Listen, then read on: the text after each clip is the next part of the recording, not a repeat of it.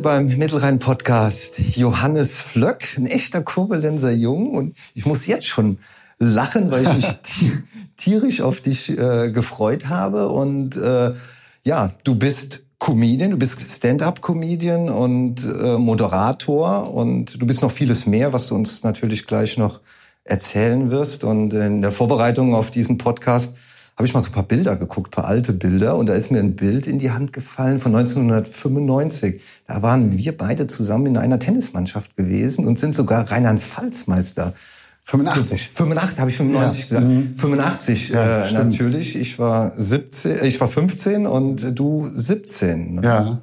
Und äh, ja, da haben wir uns schon gekannt. Der Wahnsinn, wie die Zeit vergeht, oder? Aber ich, ich gucke dich jetzt hier an und denke, du bist genau der gleiche wie damals auf dem Tennisplatz. Du hast dich irgendwie von, vom Gesicht her nicht verändert, in meinen Augen. Aber vom Charakter her. Äh, vom Charakter äh, warst du ein feiner Kerl. Also, ja, danke. Ja, und ähm, apropos Alter, ich habe auch noch gelesen, du hattest vorgestern Geburtstag. Herzlichen Glückwunsch nachträglich. Man sieht dir diese... äh, Dankeschön. oh Gott. Sie, sieht man dir überhaupt nicht an.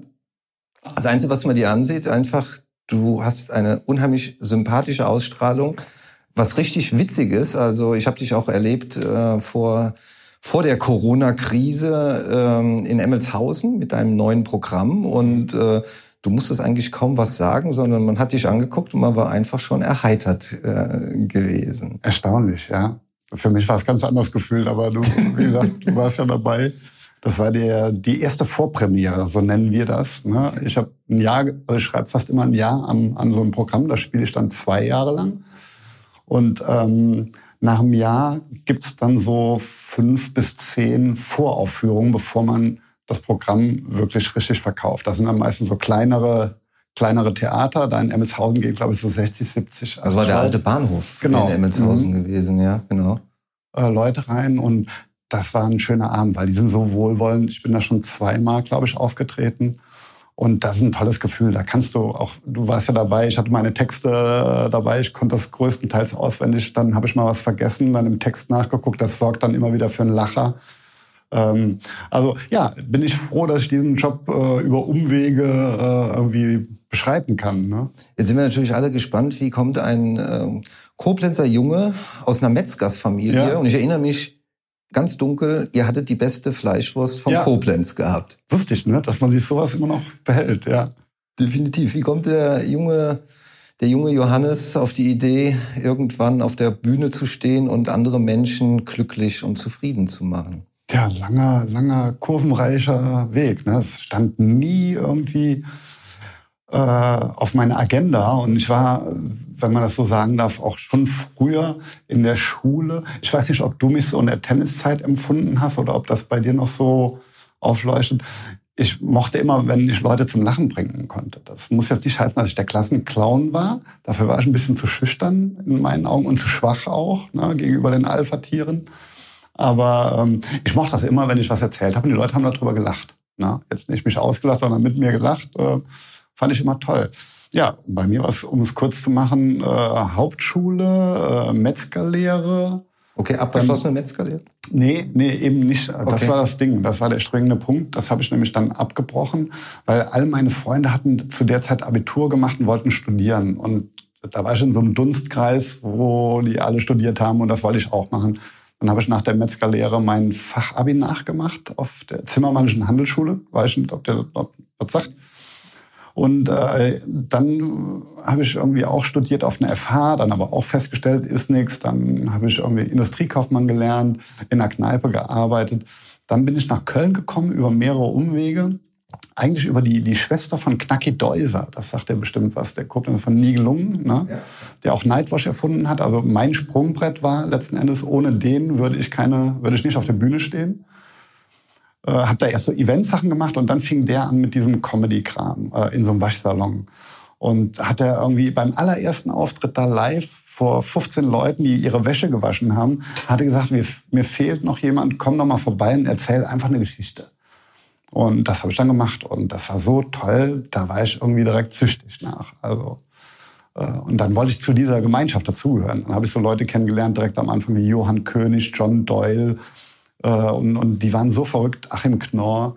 Äh, zu denen wollte ich irgendwie dazugehören. Ich habe nebenher gutes Geld verdient mit dieser Eventbranche.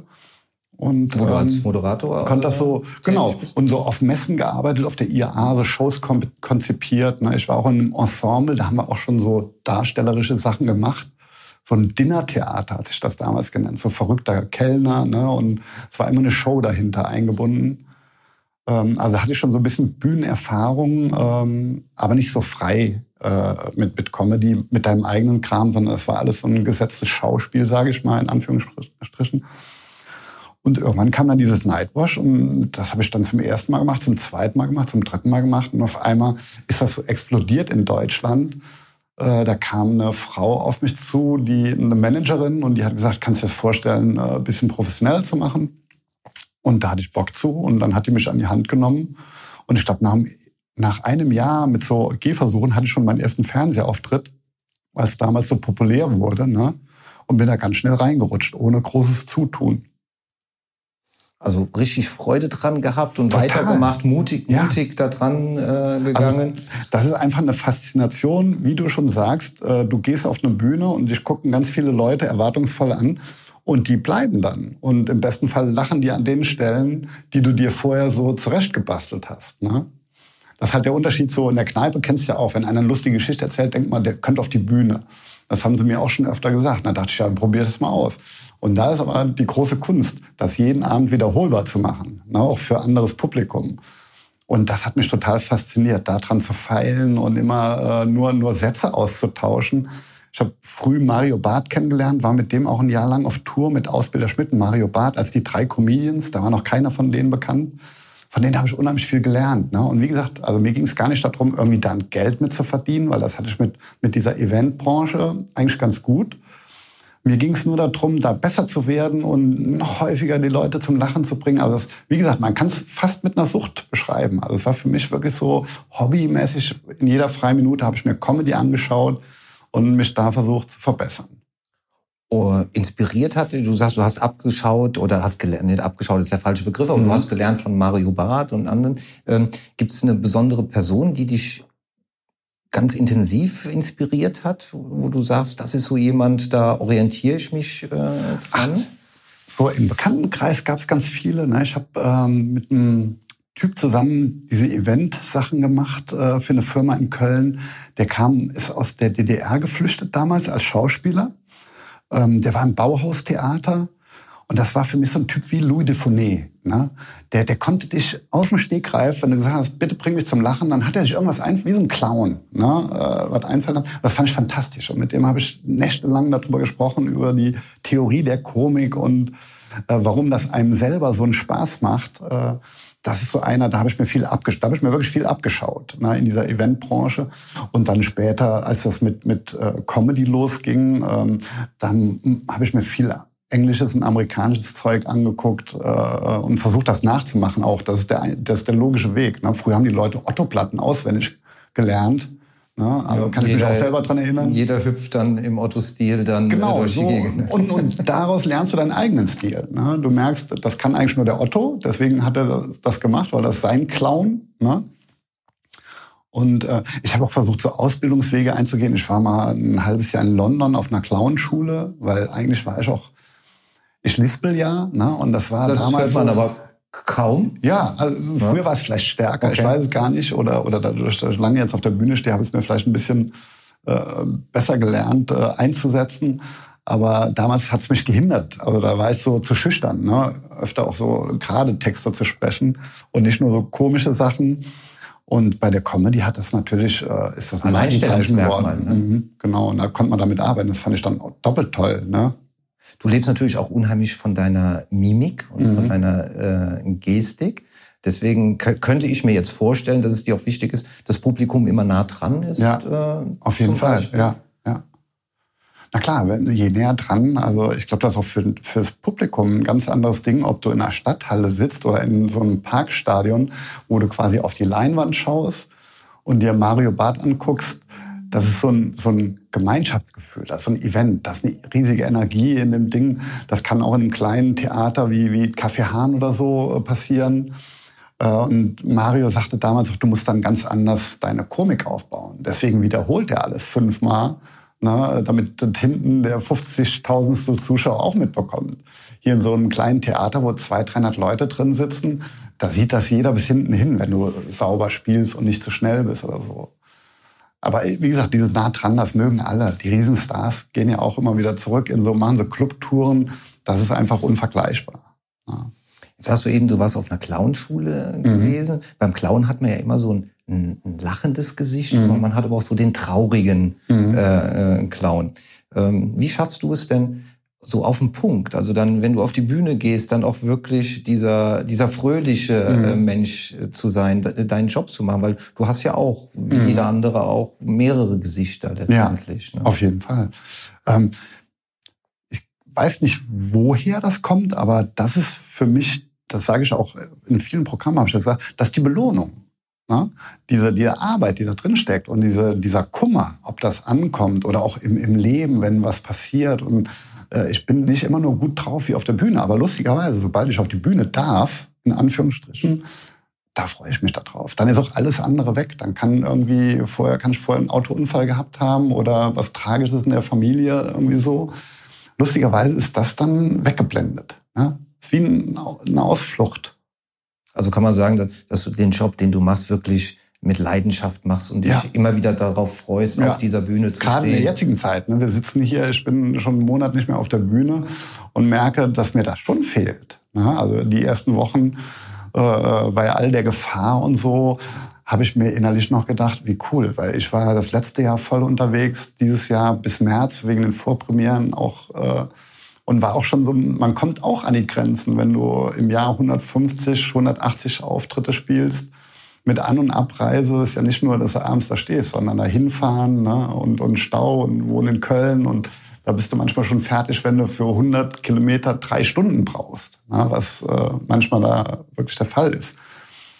Äh, das ist dann auch anstrengend, ne? aber es ist trotzdem immer eine Dankbarkeit da, dass ich diesen, diesen Job gefunden habe, dass der mich gefunden hat, ne? weil es stand, wie gesagt, nicht in meinem Lebensdrehbuch. Du hast die jetzige Zeit angesprochen, die Corona-Zeit, mhm. diese Auszeit für äh, viele. Hm, wie sieht denn jetzt dein Alltag äh, aus?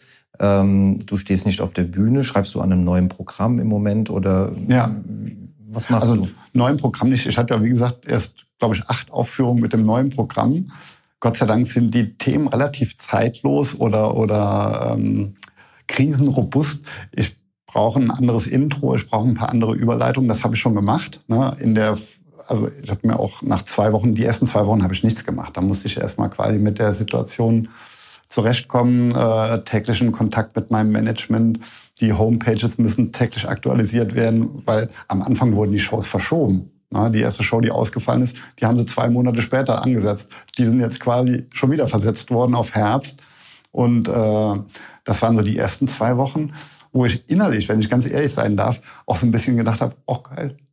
Ja, ich ist, ein bisschen, zu Hause. ist ein bisschen Urlaub. Urlaub. Ne? Wir waren wandern, es war schönes Wetter. Ne, ich glaube, man sagt heute nicht mehr Kaiserwetter, sondern Corona-Wetter. Das ist ja noch kein Tag gefühlt Regen gewesen, sondern immer nur Sonne. Und ich weiß, das hört sich jetzt äh, beliebig an. Das ist jetzt wirklich rein meine, meine äh, subjektive Wahrnehmung. Bei dem ganzen Terror, der draußen passierte, äh, die Bilder habe ich auch gesehen und, und verfolgt das äh, habe ich ausgeblendet, die ersten zwei Wochen. Ne? Und habe nur gedacht, wie tragisch. Und äh, meine Freundin hat zu der Zeit in Spanien studiert. Die machte so ein Auslandssemester. Die ist 52 auch und macht jetzt nochmal ein Studium zu Ende. Und ich war froh, dass die gerade diese Zeit, bevor der Lockdown kam, in, in Köln war, weil sie auch noch Fotografin ist und hat dann äh, ein Fotoshooting gehabt und wollte eigentlich am, am 17. wieder zurückfliegen. Und dann waren die Flughäfen dicht. Und sie ist selber froh, dass sie in, in Köln ist und nicht in Spanien, wo es ja, glaube ich, dreimal so schlimm ist. Ja, wo man zurzeit gar nicht raus ja, darf. Ja. Mhm. Ja, wenn man nochmal über deine Programme so der letzten Jahre äh, schaut, dann ist mir aufgefallen, es geht immer um das Thema Elternwer Älterwerden, mhm. also Veränderungen im Älterwerden. Mhm. Äh, es war die verlängerte Haltbarkeit gewesen, es ging um äh, Entschleunigen im Alter. Ja. Äh, wieso gerade dieses Thema Alter? Weil das waren meine, also ich habe jetzt schon, glaube ich, neun Programme. Ähm, ich mache das jetzt seit 17, 18 Jahren. Ähm, die ersten Programme hießen Goldig, Schmerzbefreit äh, und weiß ich gar nicht mehr. Da, da waren es einfach nur Geschichten, die ich erlebt habe, biografisch aufgearbeitet habe. Es hatte keinen so einen roten Faden. Und der Deutsche braucht eine Marke. Na, und meine damaligen Manager waren dauernd dran, was ist der Johannes für eine Marke? Der Lispel, der hat manchmal ein Che Guevara-T-Shirt an ne, und erzählt lustige Geschichten, sehr kreativ, abgedreht, aber man kann ihn nicht richtig greifen. Ne, und ich glaube, so beim vierten, fünften Programm fing es da so an, dass ich dachte, okay, jetzt bin ich für einen Komiker, aber auch schon 40. Äh, jetzt äh, mit 40 fängt man an, ne, so quasi die vermeintlich erste Midlife-Crisis, die gespielte Midlife-Crisis zu haben, weil man kokettiert damit. Ach, jetzt bin ich schon 40, weißt du, so war es damals gefühlt für mich. Und das habe ich dann äh, gemerkt, dass das tierisch gut ankam beim Publikum. Ja, also es hat mir eigentlich das Publikum diktiert. Es kam gar nicht so von mir, dass ich sagte, das ist jetzt mein Steckenpferd, sondern ich habe nur gemacht, gemerkt, alle Nummern, die in diese Richtung gingen, Kam die werden an. total gut aufgenommen, weil das Publikum oft da noch älter war als ich ja, die da saßen, äh, die einem quasi 38-Jährigen oder 40-Jährigen zuhören. Das Publikum war älter. Ne? Die waren so, sagen wir mal, 50 plus, bis sogar in die 70er, 80er äh, Jahre. Und ähm, da habe ich gemerkt, da ist eine große, äh, ein großer Wunsch, dass das mehr kommt. Das habe ich auch nach, den, nach dem Abend, wenn die sagen, die Nummer hat mir gut gefallen, das kann ich nachvollziehen, Herr Flock, so ist es bei mir genauso. Und das ist natürlich schön, wenn du merkst, da ist ein Punkt, wo du connected bist direkt mit dem Publikum. Ja? Es gibt Künstler, die erzählen ihre Welt, die ist total abgedreht, total künstlerisch, wo ich denke, Wahnsinn, diese Kreativität, ne? hat aber nichts mit der realen Welt zu tun. Und äh, ich finde es schön, wenn ich was Wiedererkennbares aus meinem Leben auf die Bühnen bringen kann, was den Leuten genauso kennt, äh, gefällt und was die auch alle kennen. Wo sie sich auch selbst wiedererkennen. Ja, ganz ne? genau. Und da sehe ich eine unheimliche Stärke drin. Ja, und das ist dann irgendwann mein Steckenpferd geworden. Und ich merke, so einfach ist es aber auch nicht. Ne? Ich würde auch lieber manchmal wieder so Fantasiegeschichten erzählen, weißt du, wo, wo nichts drin stimmt, weil es ist schwierig dann, wenn du, je mehr Programme du schon darüber gemacht hast, immer wieder neuen Content zu finden. Das ist ein englisches Wort. Ähm, und die Übersetzung von diesem englischen Wort, liebe Johannes, müssen wir gleich mal Google ja, anschmeißen. Habe ich eben im Radio gehört, irgendwie fordern mehr Content. Äh, wir nehmen es einfach mal so ja. auf. Publikum hast du angesprochen. Dein Publikum ist etwas älter, also ähm, du sagtest so im ab Geht bei 40 los im, im Schnitt. Dann, ja. Äh, sind auch manchmal jüngere, aber so die, die Gros der Masse ist so Range zwischen 40 und 70, würde ich mal sagen. Ja, ähm, als ich deine Vita gelesen habe im äh, Internet, da stand da Stand-up-Comedian, da stand ja. äh, Moderator, da stand auch Buchautor. Mhm. Also du hast also auch was zu Papier gebracht, mhm. was du auf der Bühne erzählt hast. Vielleicht ja. kannst du da kurz was zu sagen? Ja, ähm, ich habe ein Buch rausgebracht, das heißt, wenn Happy und Birthday getrennt Wege gehen. Äh, das war, als ich 40 war. Ja, als ich 40 wurde, habe ich ähm, viele Texte, also war so, eigentlich kam der, der, ähm, der Verlag auf mich zu. Es war damals Mode, da hat, glaube ich, Tommy Jau zum ersten Mal den, den äh, Bestseller der, geschrieben. Der Hummeldumm. Äh, typ, Mensch, genau, Vollidiot, damit fing es, glaube ich, an. Ne? Also was so, ja. Genau, dass so humoristische Bücher äh, gut liefen im Buchhandel. Und da kamen wirklich die Verlage in die Comedy-Agenturen und sagen, habt ihr ein Buch von einem Komiker, wir verlegen das. Auf Teufel komm raus. Na, ich habe da einen mega Vorschuss bekommen und habe gesagt, ja klar, ich bin Buchautor. Metzgersohn, pff, Hauptschul, pff, ich bin Buchautor. Na, und dann haben wir äh, noch einen äh, Co-Autor gefunden, der auch aus der Comedy-Branche kommt, so ein Gag-Autor. Und mit dem habe ich dann mich zweimal die Woche getroffen. Ne? Und wir haben die Texte, der hat meine Texte überarbeitet und hat dann manchmal was dazugefügt, weil ich dann wieder gestrichen habe, weil das nicht mein Humor ist. Und äh, haben da innerhalb von drei Monaten ein Buch mit 340 Seiten ausge, äh, ausgearbeitet. Ja, Buchautor. Buchautor. Meine Mutter sagt, Johannes, das war das schönste Geschenk.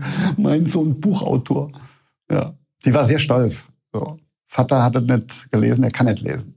Spaß. Ich, ich habe mir auch gerade vor, hab mir auch gerade vorgestellt, wenn das mit der Metzgerlehre wirklich ja. richtig gut funktioniert hätte. Du hast überhaupt nicht die das ist natürlich jetzt Klischee, aber äh, du hast überhaupt nicht die Figur für einen Metzger. Also für einen, nee, für einen ja, ordentlichen Metzger. Du, du, bist viel zu athletisch dafür, ja. viel, zu, viel, zu, viel zu drahtig. Also das, das passt gar nicht. Ne? Was denkst du, was da? Ich habe mein erstes Programm, äh, da hatte ich eine Nummer drin über die Metzgerberufsschule. Kein Witz, du musst dir vorstellen, mit 16, du kanntest mich mit 16, äh, da war ich noch dünner, dünnere Ärmchen und weil ich dafür Leute kennengelernt habe, bis heute noch zwei gut, sehr gute Freunde, ne? wo ich denen die Mathearbeiten geschrieben habe und die für mich so ein Rinderviertel ausgeviertelt haben, weil ich das gar nicht hinbekommen habe. In der Zeit. Das war immer so in der Zeit, war diese Prüfung, ne, so diese Vorgesellenprüfung. Und wir haben uns arrangiert, so wie im wahren Leben. Ne? Ich habe den irgendwie bei Mathe immer hat er neben mir gesessen, dafür hat er mir die Dinger die Keulen da rausgerissen, wo ich daneben stand so, äh, ich geh mal rauchen, weißt du? Ja. Ich weiß, du hast auch beim Tennis immer Fleischwurst mitgebracht. Ja, ja klar. Ja, du hattest uns damit abgefüttert, ja. um dann im Trainingsmatch genau. noch, be noch besser dazustehen. Okay, jetzt wird mir einiges klar. Ja, ja ähm, wir haben eben Corona angesprochen. Machen wir einen kurzen Ausblick auf das, was wir wissen alle nicht, wann diese Zeit vorbei mhm. äh, ist. Spieltermine sind verschoben worden. Mhm. Ähm, es ist ja im Moment nicht abzusehen, dass sich da gerade für größere Veranstaltungen irgendwas lockert, irgendwas nee. äh, löst. Das nee, heißt, äh, das geht einfach jetzt so von Woche zu Woche äh, ja. weiter. Mhm. Wie ist dein Plan jetzt so für die nächste Zeit?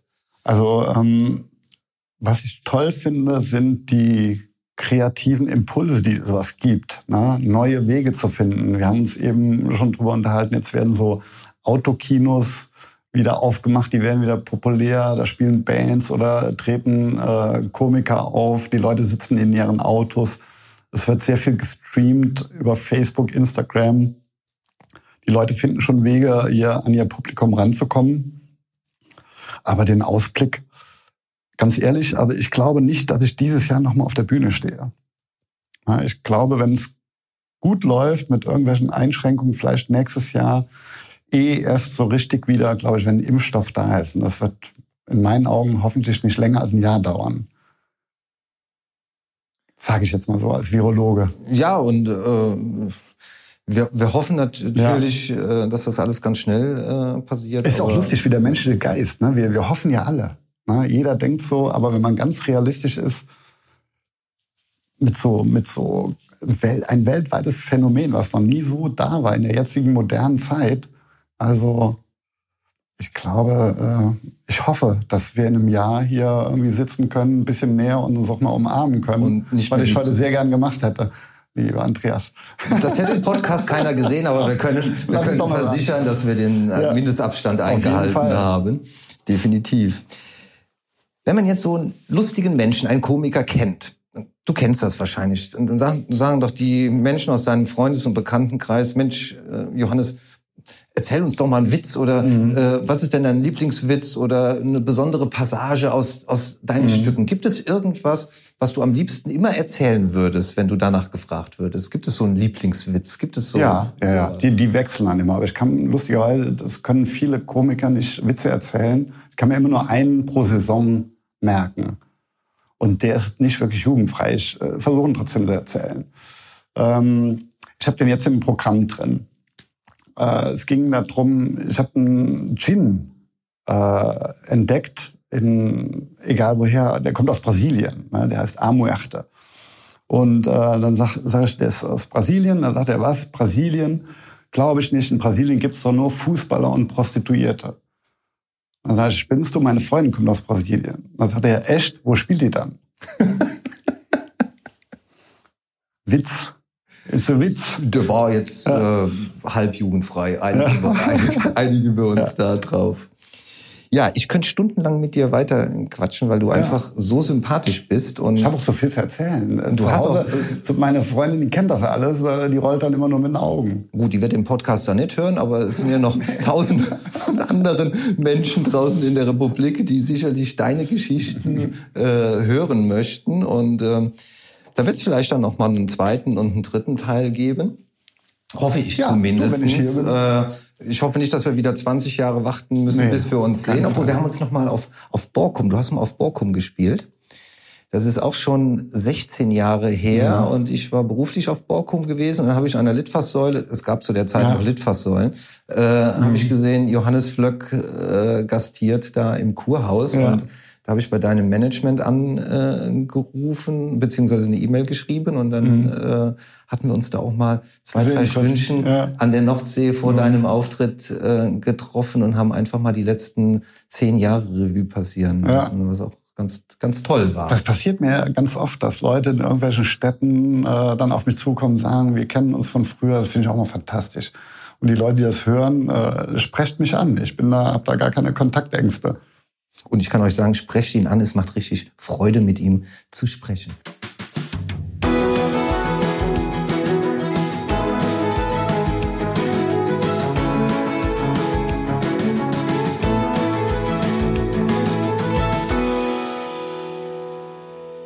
Und wie am Ende jedes Mittelrhein-Podcasts, die entweder oder oder wenn dann fragen. Bist du bereit? Bereit. Das ist gut.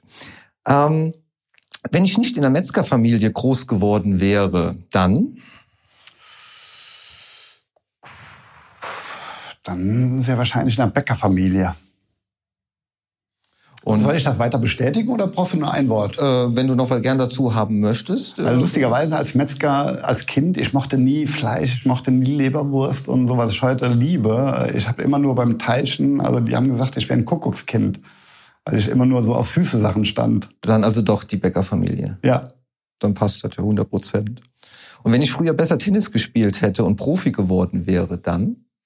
Jetzt sag bitte nicht, dann äh, hätte ich hier die Bälle zuschmeißen dürfen. Nee, nee, dann auch. Ich habe auch davon geträumt, äh, Tennisprofi zu werden eine Zeit lang. Ich habe gerade vor vier Tagen mit meiner Freundin diesen Film Borg McEnroe geguckt. Und da ist es bei mir da aufgelaufen. Der erste Wilson-Schläger mit so einem langen Tape für die beidhändige Rückhand, weil man zu dünne Ärmchen hatte für eine einarmige Rückhand. Äh, also da wäre ich gerne Tennisprofi geworden. Das Aber war ein ich, muss kurz, ich muss kurz reinkrätschen. Zu der Zeit, als du gespielt hast, gab es noch Holzschläger. Ja, ja, klar. Das äh, genau. so am Rande erwähnen. Wir hatten keine Bespannung. da war Tennis noch anders, Freunde. Harte, ehrliche Arbeit. Habe Kerkeling oder Atze Schröder? Habe Kerkeling. Obwohl ich Atze viel mehr kenne. Also ich kenne Atze. Also du kennst sein wirkliches Gesicht. Ich kenne sein wirkliches Gesicht, genau. Ich habe sogar mal ein Video mit denen gedreht, als noch The Proll hießen, vor langer Zeit. Äh, und ich mag Atze Schröders Humor auch, aber äh, irgendwie, äh, je älter ich werde, umso näher liegt mir Harpe Kerkeling. Pauschalurlaub oder Camping, Johannes? Camping. Mit allem drum und dran? Mit allem drum und dran. Vielleicht mit Toilette. Die große? Naja, nicht so unbedingt. Die kleine? Vielleicht ein Häuschen drumherum, ja. Couch oder Sport? Couch. Extremcoaching?